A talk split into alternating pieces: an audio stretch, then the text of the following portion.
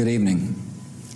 Today, our fellow citizens, our way of life, our very freedom came under attack in a series of deliberate and deadly terrorist acts.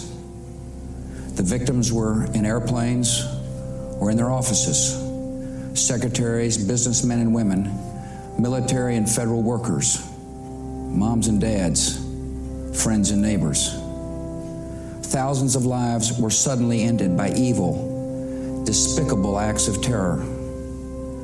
The pictures of airplanes flying into buildings, fires burning, huge, huge structures collapsing, have filled us with disbelief, terrible sadness, and a quiet, unyielding anger. These acts of mass murder were intended to frighten our nation into chaos and retreat. But they have failed. Our country is strong. A great people has been moved to defend a great nation. Terrorist attacks can shake the foundations of our biggest buildings, but they cannot touch the foundation of America. These acts shatter steel, but they cannot dent the steel of American resolve. America was targeted for attack because we're the brightest beacon for freedom and opportunity in the world. And no one will keep that light from shining. Today, our nation saw evil, the very worst of human nature. And we responded with the best of America, with the daring of our rescue workers, with the caring of, for strangers and neighbors who came to give blood and help in any way they could. Immediately following the first attack, I implemented our government's emergency response plans. Our military is powerful and it's prepared. Our emergency teams are working in New York City and Washington, D.C. to help with local rescue efforts. Our first priority is to get help to those who have been injured and to take every precaution to protect our citizens at home and around the world from further attacks the functions of our government continue without interruption. Federal agencies in Washington, which had to be evacuated today, are reopening for essential personnel tonight and will be open for business tomorrow. Our financial institutions remain strong, and the American economy will be open for business as well. The search is underway for those who are behind these evil acts. I've directed the full resources of our intelligence and law enforcement communities to find those responsible and to bring them to justice. We will make no distinction between the terrorists who committed these acts and those who harbor them. I appreciate so very much the members of Congress who have joined me in strongly condemning these attacks. And on behalf of the American people, I thank the many world leaders who have called to offer their condolences and assistance. America and our friends and allies join with all those who want peace and security in the world. And we stand together to win the war against terrorism. Tonight, I ask for your prayers for all those who grieve, for the children whose worlds have been shattered, for all whose sense of safety and security has been threatened.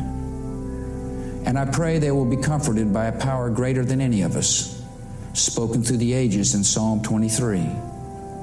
Even though I walk through the valley of the shadow of death, I fear no evil, for you are with me. This is a day when all Americans from every walk of life unite in our resolve for justice and peace. America has stood down any enemies before, and we will do so this time. None of us will ever forget this day. Yet we go forward to defend freedom and all that is good and just in our world. Thank you. Good night, and God bless America. Es war ein sonniger Dienstag. Alles schien so zu werden wie an jedem anderen Tag in New York City. Doch als um 8.46 Uhr ein Passagierflugzeug mit der Flugnummer American Airlines 11 in den Nordturm des World Trade Centers fliegt, begann die Ruhe zu verstummen. Um 9.03 Uhr folgte dann United Airlines Flug 175 und wurde in den Südturm gesteuert. Um 9.37 Uhr steuerten Terroristen American Airlines Flug 77 ins Pentagon, den Hauptsitz des US-Verteidigungsministeriums bei Washington, D.C. Um 10.03 Uhr, also eine Stunde nachdem das zweite Flugzeug in den Südturm geflogen wurde, konnte United Airlines Flug 93 nach Kämpfen mit den Passagieren vom Piloten bei Shanksville, Pennsylvania abgestürzt werden. So verpasste es als einziges der vier Flugzeuge sein Ziel. Bei den Terroranschlägen am 11. September kamen offiziellen Angaben zufolge 2996 Menschen ums Leben. Unter den Opfern waren elf deutsche Bundesbürger und zwei Schweizer Staatsangehörige. Österreich hatte keine Toten zu betrauen. 372 Todesopfer aus 92 Ländern waren keine amerikanischen Staatsangehörige. Die Zahl der am 11. September akut Verletzten wird auf über 6000 geschätzt. Mehr als 3200 Kinder verloren durch die Anschläge einen oder beide Elternteile.